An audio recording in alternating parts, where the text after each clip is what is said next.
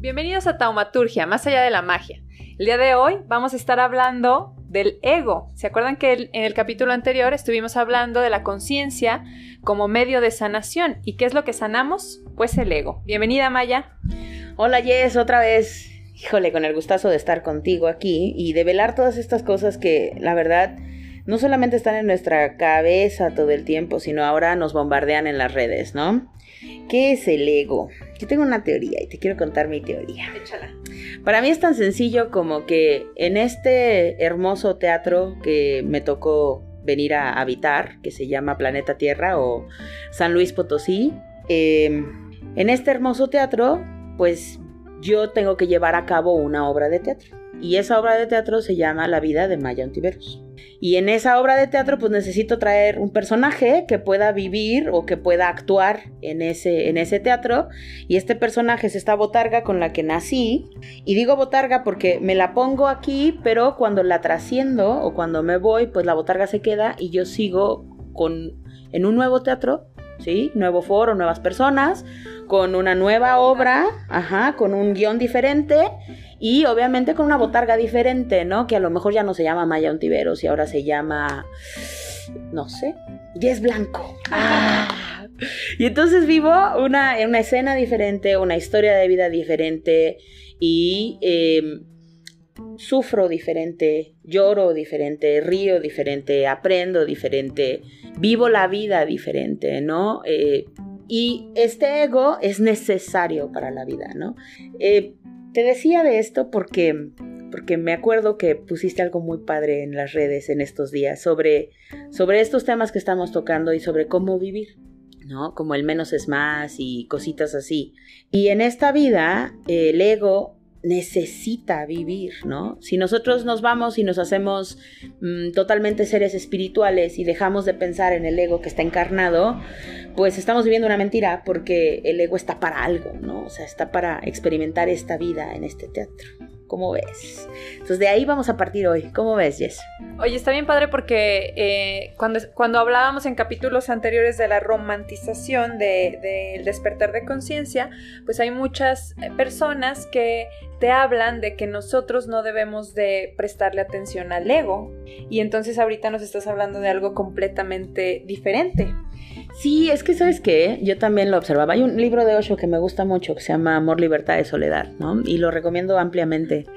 Y ahí había una parábola bonita sobre eh, cómo en cada uno de los pueblos de Oriente, eh, en el pueblo había un meditador y a ese meditador todo mundo lo mantenía o lo apoyaba a manera de que se dedicara todo el día a vibrar alto, a meditar y a aprender sobre la existencia, ¿no? Compartirlo con los demás y vibrando bonito, el pueblo iba a vibrar todo bonito, iban a tener mejores cosechas, iban a crecer y iban a ser prolíferos, ¿no? Y entonces eh, hay una señora que tiene a un meditador viviendo con ella en la parte, en una casa atrás de su casa. Y entonces ella le dice, eh, está a punto de morir, ya es una señora de edad y está a punto de morir y tiene la opción de o dejarle todos sus bienes al meditador que ha estado ahí por todo este tiempo, este monje que ha vivido ahí, o eh, pues echarlo a la calle, ¿no? Pero entonces decide hacer una prueba con él y si pasa la prueba pues le va a dejar todos sus bienes y si no pues lo va a echar a la calle. Y entonces va y contrata a una mujer de un prostíbulo y le dice, vas a ir a la casa del monje, te vas a desnudar y te vas a lanzar encima y vas a intentar que tenga relaciones sexuales contigo y después vienes y me cuentas qué pasó, ¿no? Y dependiendo de eso será si le dejo todos mis bienes o lo echo a la calle, ¿no? Entonces, pues pasa la noche, eh, bueno, llega la noche, la mujer va a la casa del, monje meditador y cuando el monje em, le recibe, em, pasan unas cuantas horas sale de, la casa del monje, viene con la, con la mujer, la, la anciana, y la anciana le dice, oye, ¿cómo te fue? Dice, mira, pues me, le, me quité la ropa, me le las encima, él solamente me cubrió y al cubrirme me, me decía nada más que la roca firme no la movía ni el río, en el caudal del río. Y fue todo lo que hizo y pues me dejó ir. Entonces la anciana se enoja, va y le prende fuego a la choza, ¿no? Entonces todo el mundo le cuestionaba, oye, ¿qué te pasa? O sea, pues no la tocó. Dice, sí, pero si es una persona que ha cuidado tanto su espíritu, que sabe tanto de sí mismo, que se ha observado por tantos años y vibra alto, yo esperaría que al venir alguien a lanzarse a sus brazos y querer tener relaciones sexuales con él, yo esperaría que se cuestionara de menos qué le pasaba a esa persona. Y yo no vi compasión en su corazón. Estaba tan en su papel de ser un ser espiritual que no lo tentara eh, la, la mujer, que perdió de vista la compasión y el propósito de ser monje. Y eso creo que nos pasa el día de hoy, ¿no? Es como, híjole, somos seres espirituales y nos alejamos totalmente de, todo aquello que el ego necesita, ¿no? Necesita vivir y experimentar la vida, necesita solearse, necesita sudar, necesita cansarse, necesita tener hambre, necesita tener sueño. Y cuando hace sus berrinches, vamos a saber si fue porque tenía sueño, porque tenía hambre o porque en su historia de esta botarga, pues así reacciona y está acostumbrada a reaccionar así. Solo comprenderle y saber que hasta ahorita la botarga no ha aprendido una mejor forma de relacionarse o una mejor forma de actuar. Y pues el espíritu que está detrás es el que está ahí tratando de guiarle y acompañarle y nosotros con un poco de conciencia o expandiendo la misma podemos hacer un cambio en el cómo la botarga reaccionaba siempre a ciertos estímulos. Entonces te digo, es, es, es curioso, pero podemos encontrar esto en las redes en donde, híjole, no, suelta el ego, pero, pero el, si lo sueltas, trasciendes y te vas. Entonces sí, suéltalo, pero suéltalo al final. O sea, ahorita vívelo, ¿no? Y si se, si este ego se encabrona con el sol, si este ego este, le choca el tráfico, pues mejor que comprenda que, tiene que aprender de tolerancia a la frustración, que tiene que acompañarse y saber qué le faltó ese día que, que lo hizo más... Em, renuente al tráfico, que lo hizo más hipersensible al calor, ¿qué le está faltando, no? O sea, pues también hay que apapacharlo y ahí está el amor propio. Hay que amar este ego. ¿Qué creen que tenemos una visita? Estábamos esperando que llegara y por eso empezamos así, pero tenemos a Luigina Díaz Barreiro que nos va a estar acompañando aquí, amiga de Jess y mía. Y hola Luigi, ¿cómo estás? Hola, muy bien. Bienvenida. Aquí este, wow, a una guapa.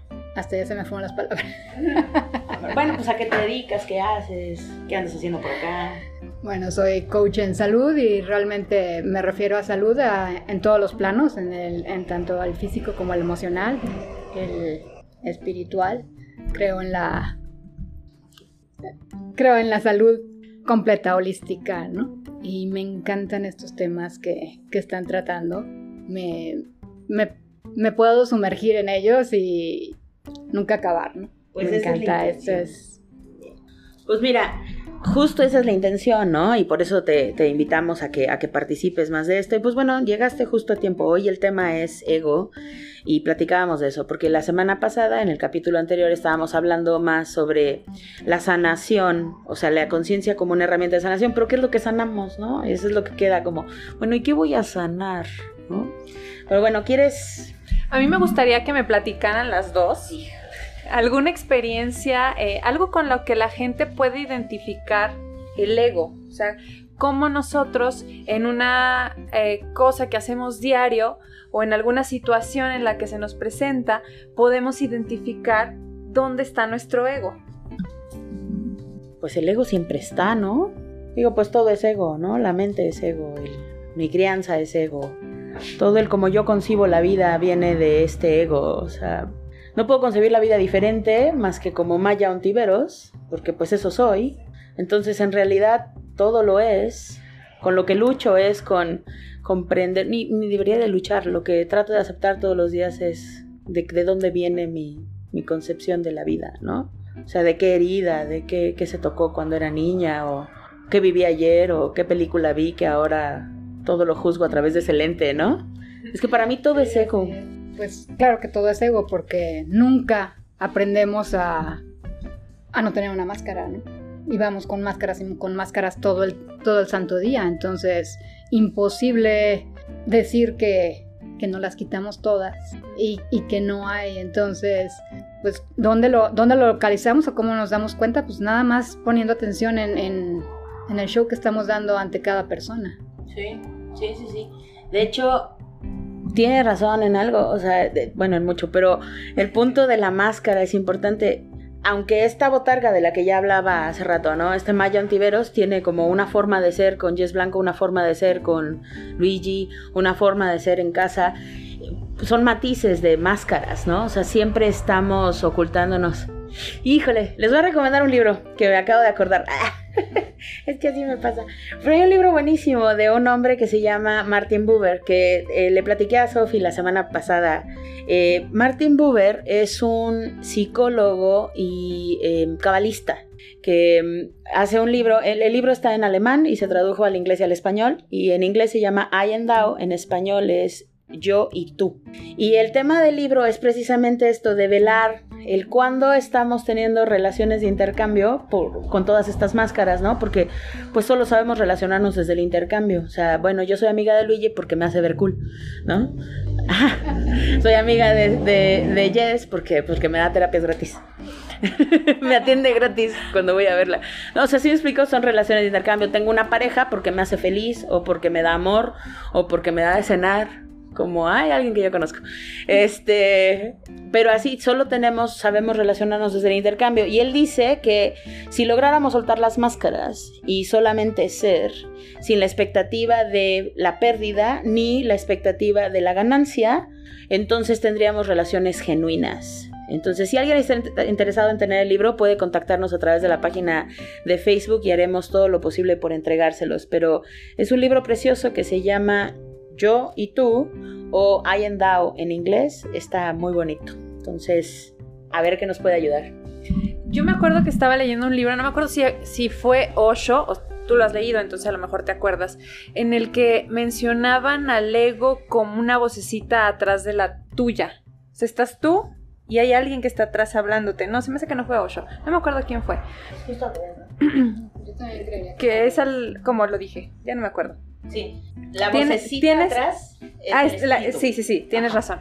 Entonces, cuando yo leía, eh, cuando empezaba yo a leer eso y hablando ahorita como de, todo esto de las máscaras, eh, supongo o quiero entender que empieces a hacer un trabajo de conciencia para que esa máscara sea cada vez lo más, ¿cómo decirlo? Como lo más eh, genuino posible. O sea, ¿cómo decirlo? No, tener que ser como una persona diferente con, con, cada, con, cada individuo, con cada persona, sino ser lo más eh, con esencia, eh, congruencia posible, ¿no? Sí, súper difícil, ¿no? Porque yo creo que para poder ser... Es una guapa. Tendríamos que verdaderamente ejercer nuestro, nuestra libertad, nuestro libre albedrío. Y desde que nacemos primero nos obligan o queremos complacer a alguien. Entonces ya te pusiste una máscara, ¿no? Con la mamá o con quien sea, aunque seas un, bebé. Y siempre hay una expectativa de cómo debes comportarte. Entonces nos vamos adecuando a esa perspectiva y es otra mascarita que te vas poniendo, pero desde un principio. Yo creo que solamente se puede llegar al ser cuando hay libertad total. Y pues en qué ambiente encontramos esa libertad total. Siempre hay alguien, o sea, el amor, para mí el amor es libertad total, ¿no? Y siempre hay algo, ay, no me gustó eso. Eh, ¿Por qué no haces esto así? ¿O por qué no, quieres? Y ya, ya quitaste libertades, ¿no?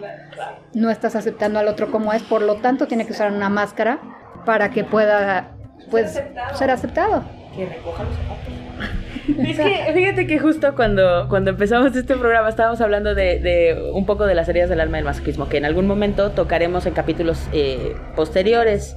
Ay, sí, no sabía cómo se decía eso. Este, sí. Y, hablábamos un poco de la dependencia, la codependencia, ¿no? Y cómo la interdependencia es sana, pero la o sea, pero ya lleva la connotación de dependencia y implica implica una máscara, ¿no? Yo estaba quejándome de que el amor de mi vida no recoge los zapatos, no manches, qué tan difícil es recoger los zapatos. Pero ya condicionar el amor implica generar una máscara en cualquiera de los dos y ya no es amor. ¿Sí? O sea, condicionar al otro a ti o tú condicionarte a él solo por mantener una relación es generar máscaras. Entonces, eh, hasta pensé en esto que decías ahorita, el amor es libertad total, sí, pero si te estás forzando a ser amoroso, te estás condicionando nuevamente, ¿no? ¿Sí me explico? En el ay, es que tengo que ser linda con Jess porque si no sufre. Pues no, no manches, o sea, es tu estupendo, estupendo. Oye, pero es que Luigi, tienes toda la razón, o sea, porque implica una libertad total y realmente, como tú dices, en qué espacio te permites esa libertad total, porque claro, desde que naces tu familia eh, te hace ser de, algún, de alguna forma o te inculca ciertos valores o ciertas eh, creencias y entonces tú, tú vas creciendo con, que esa idea es, lo correcto, ¿no? Entonces, y, e incluso te cuesta un montón de trabajo romper todas esas, eh, todos esos patrones para poder llegar a esa libertad en algunas circunstancias, no en todas. Porque ahorita que platicabas, por ejemplo, de la pareja, todos los días, bueno, a la pareja quien sea, todos los días tenemos expectativas de la otra persona. Todos los días esperamos que, esperamos que si yo doy algo, voy a recibir algo y lo tengo que recibir de cierta forma porque eso es lo que yo espero, ¿no? Sí, pero fíjate que justo, justo en este tenor de, de la reciprocidad malentendida, porque asumimos que la reciprocidad implica que lo mismo que das se te paga de vuelta, ¿no? Y, las redes siguen romantizando esto de, no, es que si no es una relación recíproca, déjala, pero ¿dónde está la reciprocidad? Y luego solamente estamos generando más expectativas alrededor de esas relaciones. Eh, está bien chistoso porque solo estamos desinformándonos conforme vamos avanzando o vamos leyendo en, en, las redes que no son confiables, ¿no? Pero vemos esto de si yo, o sea, amar implica nada que poner, nada que quitar. Es ver al otro crudo y sin anestesia, ¿no? Con los bemoles y, y verme a mí mismo crudo y sin anestesia y con, híjole, Maya es bien exagerada con la higiene, ¿no? Maya tiene un rollo con el orden y el control, ¿no? Pero, pero para darle comprensión, que es este lugar mental de, amorosidad, pues entonces, ¿por qué tiene estos rollos? Ah, bueno, pues porque cuando las cosas están en desorden hay caos en su cabeza, ¿no? O porque tiene que vivir con el caos en su cabeza que le es más fácil poner el orden afuera. O en la necesidad de control viene el temor terrible a la pérdida, ¿no? O sea, todo eso. Y entonces cuando empiezas a comprender a, Maya y la exigencia de Maya sobre sí misma, pues entonces le aceptas como es y al otro que no tenga esos problemas, ¿sí? que no tiene esa necesidad de control y de verdad no junta los zapatos, pues le perdonas y le amas, pero desde el perdón, no de un lugar superior, sino desde le comprendo porque claro, no tiene las broncas que, que Maya tiene, ¿no? Y entonces ya le estoy amando, ¿sí? Pero bueno, es que esto da para mucho más. Señora que de verdad, digo, ahorita que lo estaba diciendo, yo misma me quedé así como que, bueno, y entonces, ¿dónde encontramos libertad, no? Porque entonces acaba siendo una de tantas palabras que utilizamos todos los días y que realmente no, tenemos, no tenemos ejemplo de qué es lo que sería porque, pues de una u otra manera, estamos condicionados a algo.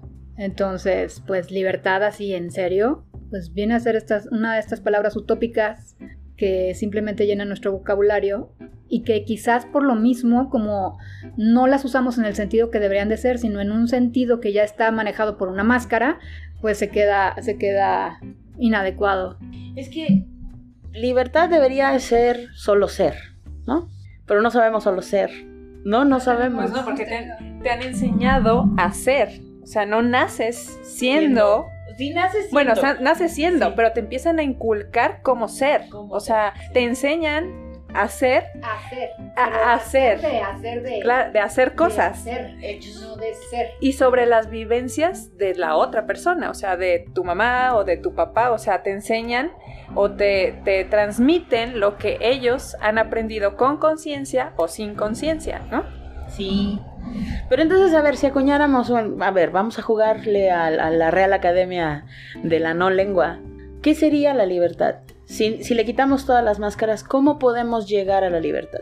Pues no tener algo que nos, que nos condicione, ¿no? Simplemente poder ser, pero creo que desde un principio nos han, pues, ¿qué es, qué es lo que esperan los papás cuando tienen un hijo? Porque todo empieza, pues, con el hijo que nace, ¿no? Y desde un principio creemos o nos han hecho creer que somos los que vamos a forjar a ese ser. Y ese ser viene forjado. No damos ese espacio sino que en ese momento tomamos el rol y la responsabilidad de nosotros hacer algo con, con ese pequeñito que, que, está llegando. Y desde ahí, pues todo se derrumba y vamos, vamos como hasta donde estamos. Pero no solo lo hacemos con el pequeñito que va llegando, lo hacemos con todo aquel que se cruza nuestro camino. Claro. Condicionamos todas las relaciones, ¿no? O sea, híjole, para, para ser con con Jess tengo que ser de determinada manera, para ser con Sophie tengo que ser de determinada manera. Se condicionan todas, por eso insisto en ese libro que es muy bueno, Martin Buber, este, yo y tú, porque es, es en serio, no sabemos solo ser. Digo, ¿qué pasa si quitamos los condicionamientos, si, dejamos de condicionar el amor, si dejamos de condicionar la atención, si dejamos de condicionar el acompañamiento, ¿no? Y solamente estamos, solo, solo estar para el otro, solo estar con el otro, solo vivir con el otro, ¿no? Lo que decíamos, eh, es que creo que no quedó en el programa, pero sobre lo que era la vida, experimentar la vida con el otro, como se presenta la vida, ¿no? Si hoy tocó un clima más caluroso, pero húmedo, y ayer tocó un clima un poco más frío, pues solamente te adaptas a la vida, ¿no? Y sigues siendo, no dejas de ser ni Luigi, ni Jess, ni Maya porque haga frío o porque haga calor. Pues tampoco dejaríamos de ser porque deje los zapatos regados, ¿verdad? Entonces sí le tengo que perdonar por los zapatos, qué triste. Pero bueno. Oye, pero bueno, para cerrar, porque ya nos están cortando el tiempo, eh, la libertad, o sea, el, ser completamente, también hasta qué punto llega a, al también dejar ser, porque muchas de, de las cosas es que tienes expectativas del otro. Ahorita que platicabas, por ejemplo, de, cuando van a ser algún niño o algún chiquitín, los papás tienen ya las expectativas puestas sobre él, porque va a ser médico, porque va a ser eh, bailarín, porque va a ser lo que sea. Entonces tú ya, ya ajá, desde ahí, ¿no? Ya tienes ahí toda la expectativa puesta de lo que tú quieres. Entonces es Sí la libertad de ser, pero también de dejar ser. Y volvemos al, tema principal, ¿no? El ego. El ego es el que condiciona, el ego es el que no sabe ser, el ego es el que trae toda esta carga histórica. Entonces yo creo que la chamba es amar a este ego, comprenderle y aceptarle y saber que su historia lo marcó, pero que en realidad no es su historia, no es su condicionamiento, es algo más allá de eso, es el espíritu que está ahí adentro, latente y esperando a solo ser, ¿no? Pues requiere un gran trabajo de conciencia, ¿no? De, centrarse. Sería, sería excelente que todos pudiéramos llenarnos de conciencia, entender que tenemos un ego, las máscaras que utilizamos y encontrarnos con nosotros y saber qué queremos ser. Pero pues gran trabajo queremos cumplir con todos los que están alrededor está difícil. Por eso el ego está presente todo el tiempo. Sí, muy bien. Pues bueno, yo pues yo creo que me quedo satisfecha con la con cómo cerró este programa. Les agradezco muchísimo y este y estemos al pendiente. El siguiente capítulo se va a tratar sobre la trascendencia del mismo ego y lo que implicaría trascender y este pues yo me despido, soy Maya Ontiveros y les dejo con Muchas gracias por habernos acompañado. Les recuerdo nuestras redes sociales. Estamos en Facebook como Taumaturgia más allá de la magia y en Instagram como taumaturgia.m. Muchas gracias Luigi por habernos acompañado el día de hoy.